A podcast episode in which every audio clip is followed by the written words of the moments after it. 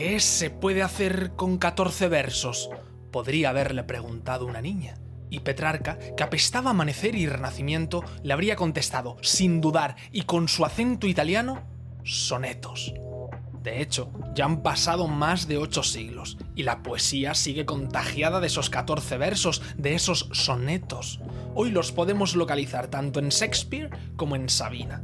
A veces son en decasílabos, como los de Sor Juana Inés de la Cruz, a veces de madera, como los de Pablo Neruda. Pero sean como sean, tengan rima o libertad, consonancia o asonancia, dueño o dueña, esos 14 versos, esos sonetos, todavía dan forma a muchos poemas, a muchos poetas, todavía.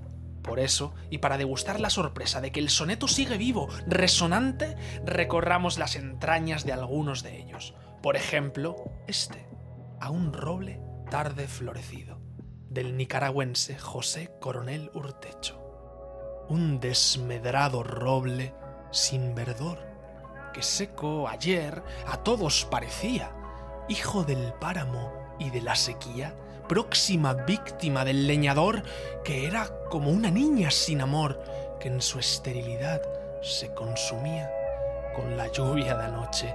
¡Oh, qué alegría! Ha amanecido esta mañana en flor.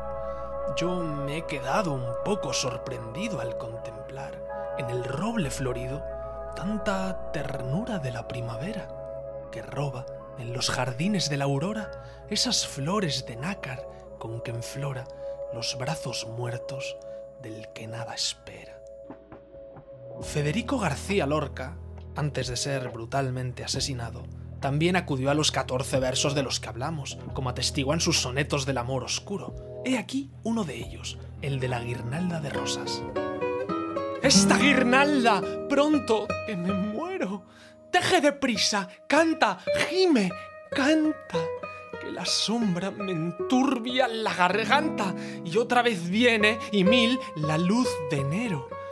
Entre lo que me quieres y te quiero, aire de estrellas y temblor de planta, espesura de anémonas levanta con oscuro gemir un año entero. Goza el fresco paisaje de mi herida, quiebra juncos y arroyos delicados, bebe en muslo de miel sangre vertida. Pero pronto, que unidos, enlazados, boca rota de amor y alma mordida, el tiempo nos encuentre destrozados. Poco podríamos referir del soneto sin invocar la prodigiosa nariz de Góngora, tanta nariz, tanta que Quevedo no pudo resistirse a escribir sobre ella, o lo que es lo mismo, sobre aquel. Érase un hombre a una nariz pegado.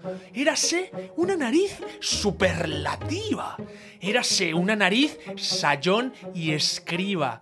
Érase un pez espada muy barbado. Era un reloj de sol mal encarado.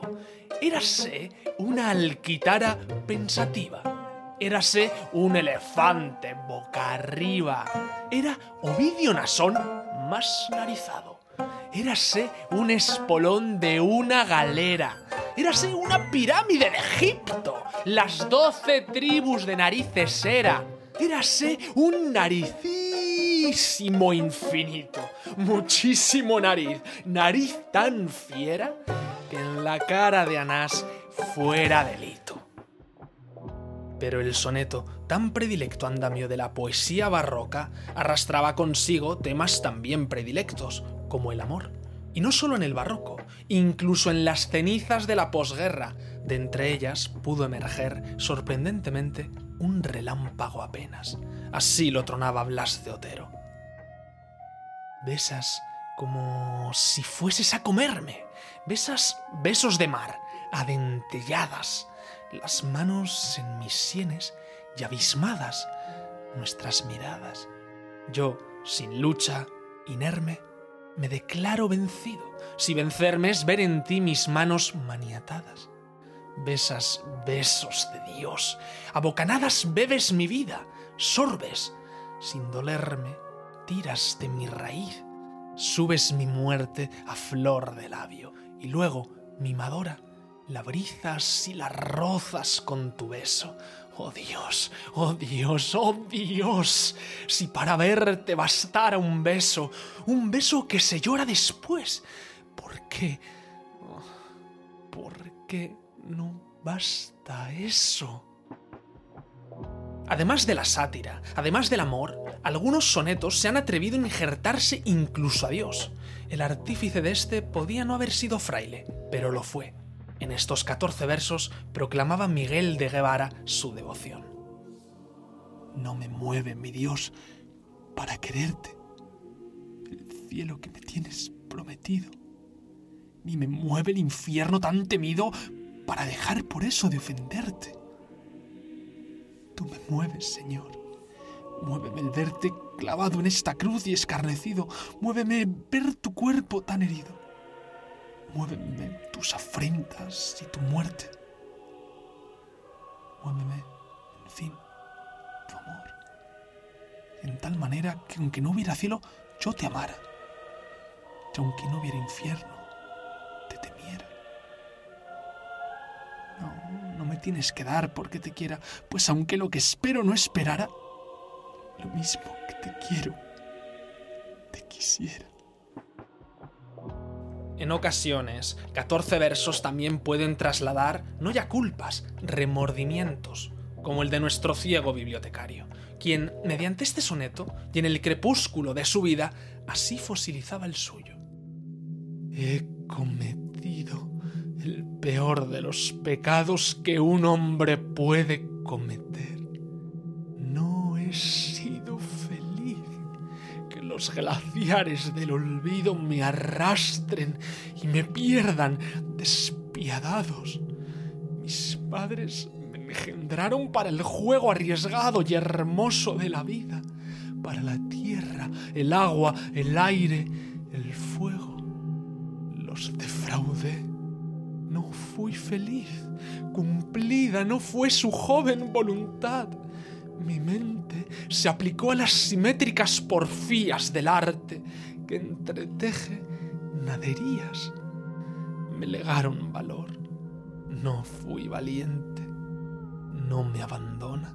Siempre está a mi lado la sombra de haber sido un desdichado para sonetos efervescentes, de rima consonante, marcadamente en decasílabos, pocos son tan ilustrativos como estos 14 versos del gatómaco Félix Lope de Vega.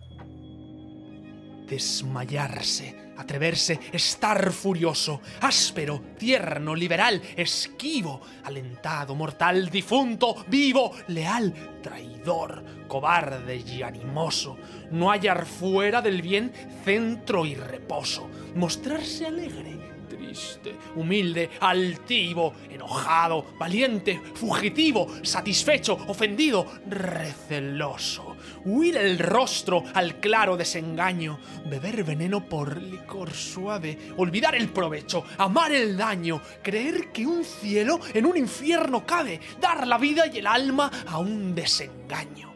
Esto es amor. Quien lo probó lo sabe. El tiempo, a lomos de los poetas, se ha encargado de difuminar las fronterizas restricciones del soneto. Hoy el soneto, antes que ser rígido, es flexible. La métrica y rima de sus versos, elástica, libre. Tanto, tanto, tanto cabe en un soneto que Idea Vilariño vino a revolucionar esta forma poética todavía más. Cual taumaturga, con solo siete versos, sacó catorce.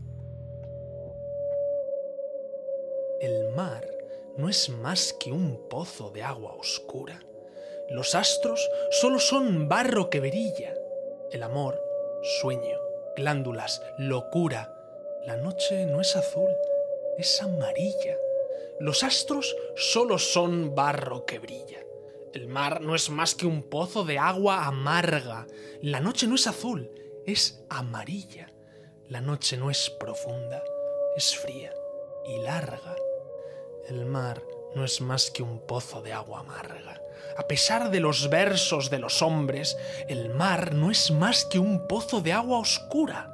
La noche no es profunda, es fría y larga. A pesar de los versos de los hombres, el amor, sueño, glándulas, locura. Quizás Juan Ramón Jiménez no entendiese qué podría él hacer allí, en la Real Academia de la Lengua Española, y por eso rechazase reiteradamente un sillón en ella.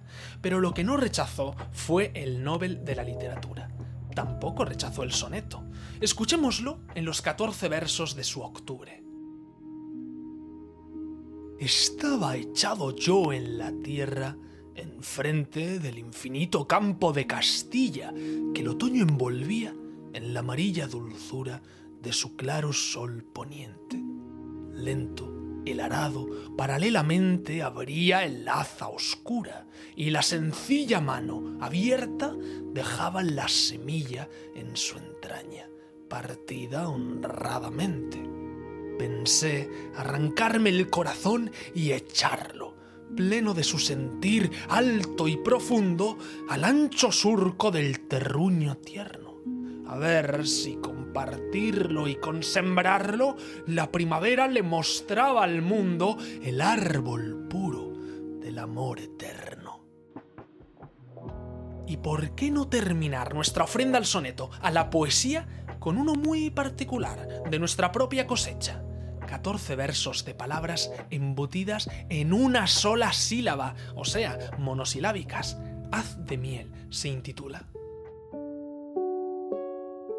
tal de no ser un juez más de ti, que a ras de tu piel se da con el hoy, fui y soy, tal vez, quien con sed de tu voz va y fue, con fe, tras el son de su fin.